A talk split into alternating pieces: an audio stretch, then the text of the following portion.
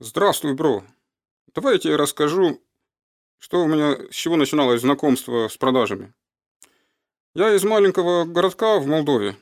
В лихие 90-е я приехал в Питер и решил здесь остаться. Ни работы, ни жилья, ни гражданства у меня не было. Поиск работы по газете – интереснейшее занятие. Вы звоните, вам назначают собеседование, вы идете на них и, узнав, что у вас нет прописки, до свидания. Однажды на собеседовании меня не спросили о прописке. Сказали, что фирма торговая, и им нужны представители. Спросили, могу ли я свободно общаться с незнакомыми людьми. Конечно, могу. Тогда приходите завтра к 9.00. Вас познакомят с инструктором, и он покажет, что нужно делать. Утром я был как штык на месте. В приемной громко играла музыка. Крутили шуру, руки вверх, группу краски. В общем, хиты 90-х. Было впечатление, что попал на дискотеку. Только строгая офисная обстановка резонировала звуковому сопровождению. В углу приемной висела рында довольно внушительных размеров. Тускло поблескивали медью ее начищенные бока. Это тоже не вписывалось в интерьер. Рында, если кто-то не знает, это корабельный колокол. Тут меня пригласили в кабинет директора. Он поднялся из огромного кожаного черного кресла и вышел из-за необъятного серого стола. Передо мной стоял молодой чернявый человек, немного ниже меня ростом, в белоснежной офисной рубашке с галстуком и прической Юры Шатунова из «Ласкового мая». «Будем знакомы, Ильдар». Он подал мне руку, и мы энергично поздоровались. К нему подошел высокий, коротко постриженный парень тоже в белой рубашке и галстуке, но сверху еще был модный кардиган. Знакомься, это твой инструктор. Твоя задача – внимательно слушать и следить за всеми его действиями.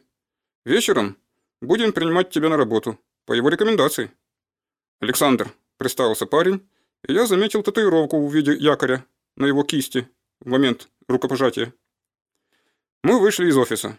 В руках у Александра была сумка. Мы сели в трамвай и куда-то поехали. Оказалось, в поликлинику.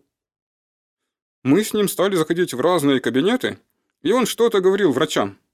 Сейчас уже не помню, что, но они его внимательно слушали. И некоторые покупали наручные часы, которые неожиданным образом появлялись из его сумки. Потом мы перешли в гостиницу «Советская». Это одна из огромных питерских гостиниц. Сейчас отель «Азимут». Зашли в администрацию, и там тоже у него стали покупать эти часы. Запомнилось, что он проделал один трюк. Дыхнул на циферблат и приложил его стеклом к зеркалу, висевшему в бухгалтерии. Часы повисли. «Вот какое качество стекла», — сказал Александр. Мы прошли на территорию какого-то завода. На проходной он показал красную корочку и произнес «Московская таможня, а это со мной». Кивнул он на меня. Там мы ходили и по администрации, и по цехам. Рабочим он показывал другие часы. Они напоминали командирские, только с электронным циферблатом. Он называл их «буря в пустыне». Тогда в новостях постоянно упоминали про американскую операцию по освобождению Кувейта от Саддама Хусейна. Часы разлетались, как горячие пирожки. Вечером мы были в офисе. В приемной по-прежнему гремела музыка. Александр ударил в рынду, раздался протяжный звон. И усадил меня за стол. «Готовься», — сказал он. «Сейчас тебя вызовет босс и будет принимать на работу». «А что он будет спрашивать?» — поинтересовался я. «Правила продаж». «Какие правила? Я же не знаю». «Ладно, держи шпаргалку. Выучи наизусть, я дай мне». На листике из блокнотика было всего несколько фраз. Я поднял глаза на окно оно было закрыто, висели жалюзи, на которых маркером были начертаны те же фразы. Как я раньше не заметил. Я был успешно принят, и на следующий день в 8.00 явился как штык на работу. Но это уже другая история, которую ты, бро, услышишь в следующем выпуске. Дождись следующего выпуска, и тебе очень будет интересно.